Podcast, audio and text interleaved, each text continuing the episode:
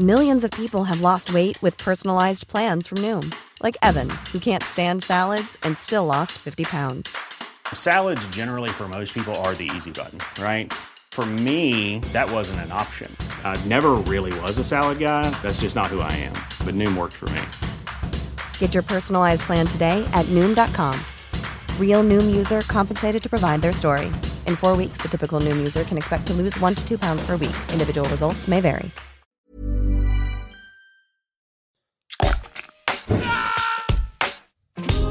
Alto Parlante, tu podcast de política. Te decimos las cosas como son. Al micrófono Pablo Marín y Arturo Aramburu. Comenzamos. Bienvenida, bienvenido a un episodio más de Alto Parlante, tu podcast favorito de política. Programazo el que tenemos para ti el día de hoy. Espero estés sentado porque te traemos información eh, que te va a dejar helado, te va a dejar helada. Como todos los episodios, te acompañamos Arturo Aramburu y Pablo Marín. Si se dieron cuenta, Arturo no dijo como cada lunes y cada jueves, Ay, no. porque hoy, hoy fue martes. Pero, a ver, ayer algunos ya se dieron cuenta, tuvimos muchísimas complicaciones técnicas. De hecho, si nos estás viendo en YouTube, te darás cuenta que regresamos A este a grabar precioso. a nuestro hogar, a nuestro comedor, pero será temporal. Tuvimos algunos inconvenientes, pero aquí estamos con toda la información, con todas las cosas necesarias que tienes que saber de México y del mundo. Y hablando del mundo, llegamos a 3 millones de decesos por lo que algunos decían, ¿te acuerdas? Que era Una una gripita. algo menor. Pues ya llegamos a 3 millones de decesos a nivel mundial. Y en India se registraron antier 261 mil casos en un solo día. A ver, en, en India se, se registran muchísimas más pruebas PCR que en México, Claro. por ejemplo, ¿no? Y así se explica, pero No, tienen una cantidad de habitantes descomunal también. también, también. Eh, ahora, en México, una buena noticia es que ya se han aplicado 14 millones 240 mil dosis. Y una mala noticia es que la gente está demasiado confiada. Sí, ojo, esas 14 millones 240 mil dosis no quiere decir 14 millones de personas, ¿verdad? Claro. O sea, algunos ya médicos, sobre todo, eh, médicos de hospitales públicos, porque los privados todavía siguen los pobres sin estar vacunados, eh, pues ya tienen dos vacunas muchos. Y la vacuna no significa que, que la enfermedad se acabó. Exacto. O sea, a mí me, me- me gustaría vivir en ese mundo paralelo, en ese México paralelo donde, donde vivió un chorro de gente este fin de semana, Exacto. antros repletos, eh, bodas ah, por todos lados, eventos masivos. O sea, yo, yo no entiendo si, si la gente pretende que por el hecho de vacunarse ya se erradicó la enfermedad. A ver, si te vacunaste, qué padre, felicidades, qué envidia, honestamente, pero te puedes seguir contagiando. Tu cuadro no va a ser grave, no te vas a morir, pero puedes contagiarte, puedes contagiar a tus papás y a tus abuelos y, y la enfermedad está allá afuera. Sí. No. Sí, y, y fíjate, o sea, algo que a mí me parece muy incongruente, muy estúpido, es que sí, ahora los antros ya están abiertos y las escuelas siguen cerradas. O sea, los niños siguen encerrados en sus casas. Eh, a ver, ya ni siquiera lo veamos por un tema de educación, donde obviamente están teniendo rezago. muchísimos rezagos y muchísimas broncas. Veámoslo por un tema social. Es una infancia que está creciendo ante circunstancias que ni ustedes ni nosotros nos tocó vivir. O sea, es verdaderamente estúpido que prioricemos los pinches borracheras. Claro. ¿No? O sea, perdón por el francés, pero los niños, mientras tanto, estén en sus casas teniendo que soportar una pandemia de la peor manera. Y pues bueno, ojalá que los gobiernos, que las personas, que los ciudadanos seamos mucho más conscientes y entendamos que hay prioridades. Y las prioridades son siempre antes la educación y temas de acceso universal a cosas básicas antes que salir adelante. Totalmente de acuerdo. Ahora, como actualización del episodio pasado, que publicamos por ahí un par de clips en, en- en Instagram y, a- Sí. y se compartieron mucho, a la gente Sí. le, le- le llamó mucho la atención el tema y qué padre que esos temas estén en la conversación.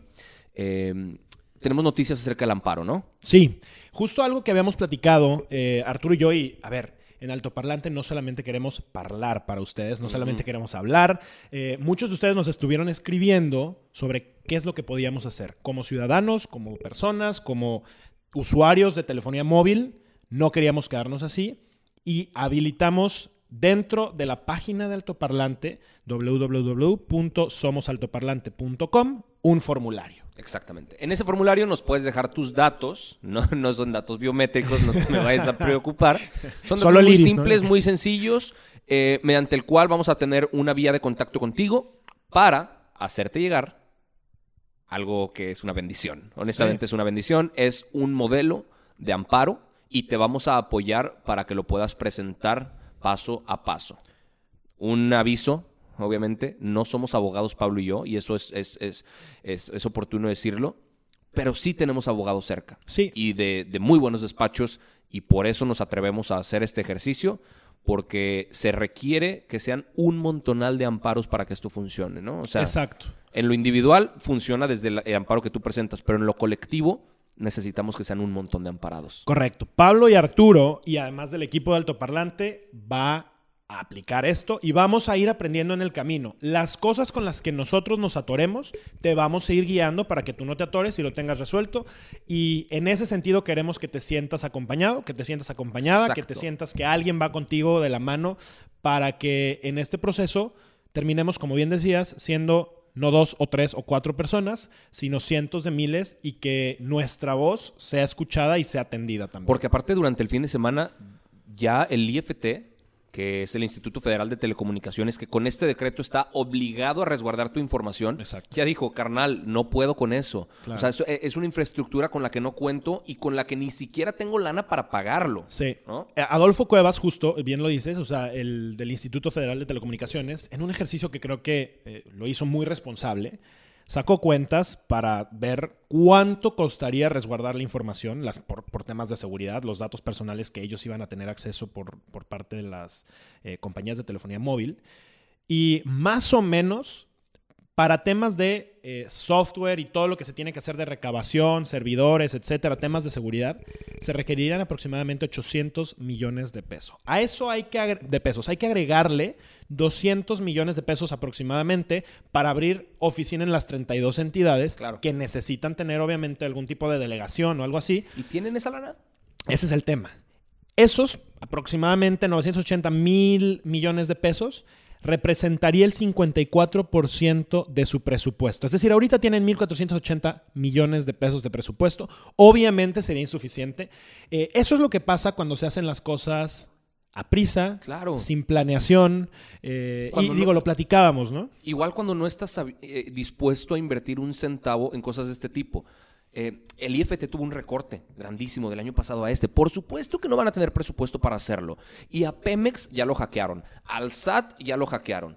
Si el IFT está advirtiendo que no tiene la infraestructura para hacerlo, si se logra hacer, o sea, si se logra pasar este decreto y publicar en el Diario Oficial de la Federación, que va a pasar, y la gente está dándole sus datos, lo más probable es que se los vayan a hackear. Sí, O sea, no- exacto. Es, es un riesgo grandísimo. Y dentro de este mismo tema, ya digo, para cerrar un poco, pero no fue casualidad que Carlos Slim se reuniera con Claro. Andrés Manuel López Obrador en su quinta, en su rancho, en cómo le llamamos, en su ejido. En su finca. En su finca. En su finca en Palenque. Eh, se reunieron de manera muy casual, en teoría y según lo que dijeron, para hablar sobre el tren Maya. Que igual está horrible, ¿va? O sea, Pues bueno, eh, de- ¿qué- qué es, ¿cuál es el mensaje que Andrés Manuel quiere, quiere dar a los mexicanos? Lo- los empresarios, el empresario más grande de México confía en el gobierno mexicano y está invirtiendo y vean cómo la inversión aquí sigue, aunque en los números podemos decir que la inversión se ha caído abruptamente. Pero obviamente, otro de los temas que seguramente hablaron fue de esto. ¿Tú crees que le haya dicho, hay de ti que te me ampares como Telcel? Fíjate que, a ver, las malas lenguas no- nos dijeron, y esto es mero chisme, pero bueno, vamos a especular porque en política el que no especula se queda corto. Eh, nos dijeron que uno de los temas que una persona muy cercana eh, a, a esos círculos, que uno de los temas que hablaron obviamente fue esto y que eh, Andrés silenciosa. Manuel le dijo, cuidadito te ampares porque me voy sobre tu concesión. Entonces, lo más probable es que, y a ver, ni Telmex, ni ATT, ni, ni cualquiera de las grandes compañías se va a querer amparar. ¿Quién quiere tener de enemigo a alguien que todos los días en la mañana Totalmente. despotrica y es capaz de mandarte una cantidad de auditores, o sea, nadie. Pero nosotros sí nos vamos a emparar. Y como ciudadanos, y como ciudadanos podemos y lo haremos y, y vamos a hacerlo bien, porque de eso se trata. Buenísimo. Ahora sí, vamos con información lamentable y lastimosa otra vez del Senado. Claro. El Senado haciendo desgarriates a la Constitución una vez más. Sí, eh, creo que lo que acabamos de ver es un ejemplo muy claro en donde el presidente ha estado probando. Y primero con el Senado, con la Cámara de Diputados, está probando su, poder y está probando su tamaño. Pero no se quiso quedar ahí y ahora tomó la decisión de, a través del Senado, dar el siguiente paso e involucrar al Poder Judicial. Estamos hablando de un presidente que ya hoy opera el Poder Legislativo y el Poder Judicial cuando el único poder que le toca es el Ejecutivo. Claro. Fue una muestra muy clara de, mira, no, no solo hablar de- del presidente, de cómo los legisladores actuales desprecian la Constitución.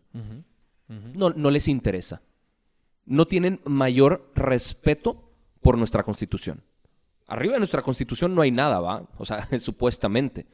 Pero parece ser que, que a estos cuates la democracia les, les importa un carajo. Claro. Eh, para no hacerte el cuento largo, lo que hicieron fue, con un madruguete, con un movimiento, y no estamos bromeando, de último minuto, y ahorita te vamos a, pla- a platicar cómo se dio ese proceso, que está truqueadísimo y sucio y opaco, le dieron dos años más, ampliaron el plazo dos años más del presidente de la Suprema Corte de Justicia. No es cualquier puesto y no es cualquier movimiento. Y no es cualquier personaje por el que están haciendo este, esta movida. Claro. Arturo Saldívar ha sido consistentemente durante los últimos meses alguien que, que claramente se ha posicionado a favor de varias iniciativas del presidente Andrés Manuel. Y esto pone en entredicho justamente esta independencia. Los tres poderes en cualquier democracia fungen como dos- contrapesos. Dos ya son equipo. Pues dos ya son equipo, pero di- dices, oye, por lo menos tengo esperanza en el que el Poder Judicial haga su parte, sea independiente. Pues ni madres. Claro. Y tú allá en casa te podrás preguntar, ¿qué tan grave es esto? Te lo planteamos de una manera diferente, con otra pregunta. Si estos cuates fueron capaces, a través de un transitorio, que es un artículo que es, Es- como es- una subviñeta que no adentro de la ley. para O los que no sabemos de leyes, es como el sub, sub, sub tag, o sea, la sub, sub, sub viñeta, O sea, está ahí que es enterrado. casi entre- invisible y que nadie lee, Exacto. y así la pusieron. Si con un transitorio fueron capaces de ampliar el mandato de la- del presidente de la Suprema Corte de Justicia a dos años, ¿qué los va a evitar de ampliar el mandato del presidente seis años más? Exacto. de una forma muy parecida? Claro. Esa es la verdadera pregunta. Eh, ahora, consecuencias de que esto suceda, pues son varias. Doblegas al Poder Judicial, ya lo dijiste, el Poder Judicial ya no significa nada porque está completamente del lado del presidente. Controlas la Suprema Corte de Justicia y la llenas de tus cuates. ¿Qué quiere decir esto? Que si en algún momento tú estás intentando pasar una ley que es completamente inconstitucional, pues ¿qué va a decir la Corte? No, pues es que sí es constitucional. Es decir, o sea, la inconstitucional vale un bledo, güey. Es decir, son capaces de legalizar lo ilegal. Exacto. Es que eso es una estupidez. Es que eso solamente lo ves en países, híjole, o Exacto. sea, Sí. deplorables, ¿no? Y al final del día es gobernar sin ningún contrapeso. Es gobernar por sus intereses, por su beneficio y nos deja pues parcialmente en indefensión, ¿no? A, a todos los ciudadanos. Y digo parcialmente porque afortunadamente esto al día de hoy, o sea, en el momento en el que estamos grabando esto hoy martes, todavía no es ley. Ya se votó en la de senadores, hoy se va a votar en la Cámara de Diputados y Arturo Saldívar no ha dicho nada al respecto, ¿no? Nada. Hubo, hubo ahí un comunicado del Consejo de la Judicatura. Sí, básicamente dijeron que se van a esperar a que esto termine todo su proceso para eh, hacer un comunicado. Sí. Al- mira, algo que a mí me llamó mucho la atención fue un comentario que hizo José Miguel Vivanco, que es director de Human Rights Watch para América, y dijo, yo veo aquí una alerta muy clara si se le da un voto más al Consejo de la Judicatura Federal. Porque el presidente ya tiene ma- mayoría en las cámaras y con un voto más, que es lo que acaba de pasar, en automático se, se incrementa el riesgo para el país, pues se podría nombrar y remover Eso, jueces a diestra y siniestra. Platícale a la gente que hace el Consejo de la El Judicatura. Consejo de la Judicatura Federal básicamente lo que hace es nombrar, designar y remover a los jueces. Jueces de diferente orden, pero si los jueces son las personas que emiten castigos, emiten juicios para quien no está cumpliendo las cosas y ahora van a poder ser nombrados o quitados según le convenga al partido que está en el poder, ¿en quién diablos podemos confiar? Por supuesto. Y obviamente algo que en este momento creo que está en juego y lo que tenemos que dejar muy claro es que la bolita está del lado de la cancha de Arturo Saldívar. Arturo Saldívar Claro. tiene la oportunidad, Oye, de los diputados hoy. bueno, de los diputados que ya sabemos lo que va a pasar porque Sí. están más que controlados, pero Arturo Saldívar tiene todavía la oportunidad de elegir confiar en lo que la Constitución, que él Defiende. ha tratado de defender durante toda su carrera, debería de ser, o darle la espalda al pueblo mexicano, darle la espalda a la Constitución, mandarnos al carajo Sí. y tomar una decisión por un bien unipersonal, porque esto no es un bien para el país. Que Arturo Saldívar no es que tenga el registro más limpio de, de actos eh, eh, como presidente. O sea, en, en los últimos tres años nos ha, nos ha dado muestra de, de cómo, cómo, es- cómo está hecho este cuate. O sea, por ejemplo, eh, dentro de la Corte impulsó el tema del juicio a expresidentes, ha parado una cantidad de acciones de inconstitucionalidad sobre leyes de Andrés Manuel y están ahí estancadas dentro de la Corte, apoyó el tema de Santa Lucía y les quitó las suspensiones y demás. Entonces, sabemos de qué lado está, ¿no? Ahora, a ver, si él considera que eso es lo correcto, se, se vale, porque al final son intérpretes de, o sea, ellos interpretan la ley, ¿no? Sí. Pero, pero la ley es muy clara. Y tienes tú exactamente lo que dice, ¿no? En el artículo... Artículo 97, 97. de la Constitución. Y no, no lo estoy parafraseando, está muy, muy textual. claro. Cada cuatro años el Pleno elegirá al presidente de la Suprema Corte de Justicia, el cual no podrá ser reelecto y su plazo no va a poder aumentarse. Tal cual, Entonces, tal cual. no hay interpretación. O sea, O sea, cada es- cuatro años y no va a poder reelegirse y su plazo tendrá que ser cuatro años. Se acabó. La Cámara de Diputados hoy tendrá que decidir, pues, cuál rumbo le da. Si Claro. seguir lo que la ley dice ya o violarla. Y a ver cómo se da la discusión, porque lo que sucedió en el Senado, para platicarte un poquito cómo, cómo pasó. Sí, a ver, se presentó un documento de más de 500 hojas. Era el dictamen original de reformas a las leyes del Poder Judicial. En esas 500 hojas no estaba en ningún momento, en ningún lugar, este transitorio. Faltando 20 minutos, y esto no es broma, faltando 20 minutos para la votación, agregaron el transitorio, lo agregó el senador Raúl Bolaños Del Partido Verde, del ¿verdad? Partido Verde, con el argumento de que necesitamos tiempo para cumplir con la transformación y solo nosotros podemos encabezarla. Literal. Solo nosotros, o sea, el, Ajá. incluido el Pues Saldívar, ministro Saldívar. Eh, algunos senadores de oposición se les expulsó de la sesión porque la estaban haciendo virtual.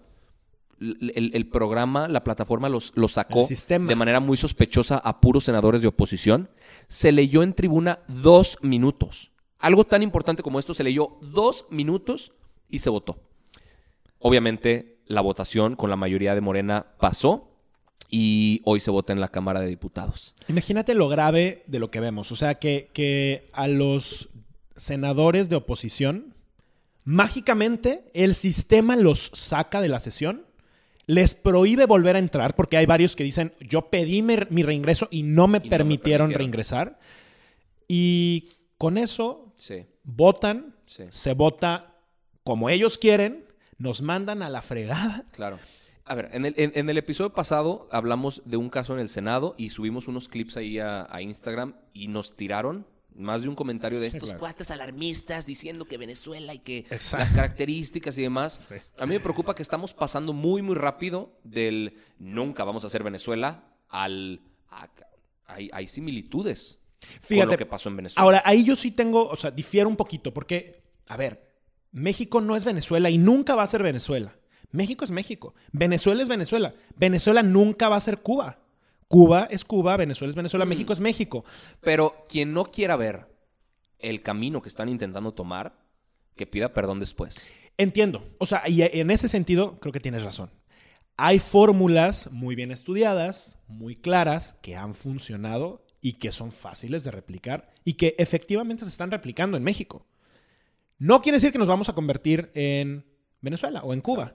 A ver, y, para muchos decían es que Venezuela es completamente diferente. Sí, nada más acordémonos, digo, teníamos, éramos niños cuando lo de Venezuela iniciaba, en el 98.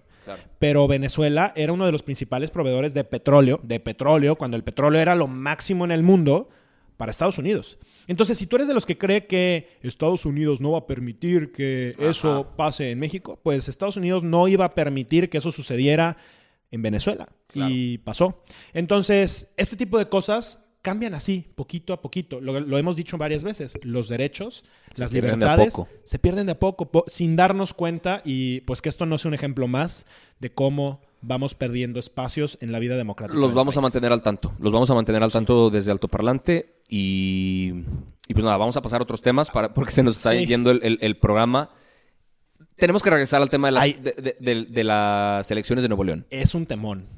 Y a ver, hablamos varias veces de las elecciones de Nuevo León, eh, no, no por coincidencia. Son elecciones muy importantes para el país, en términos económicos, en términos incluso políticos. Lo que suceda en Nuevo León es... Eh, muy pues, determinante. Muy determinante para el resto del país. Y hay un candidato, Adrián de la Garza, que es, es el candidato por la coalición Va Fuerte, PRI-PRD, que ya le gustó utilizar el papel de justiciero para, en unas conferencias de prensa que, organiza, exhibir a través de videos.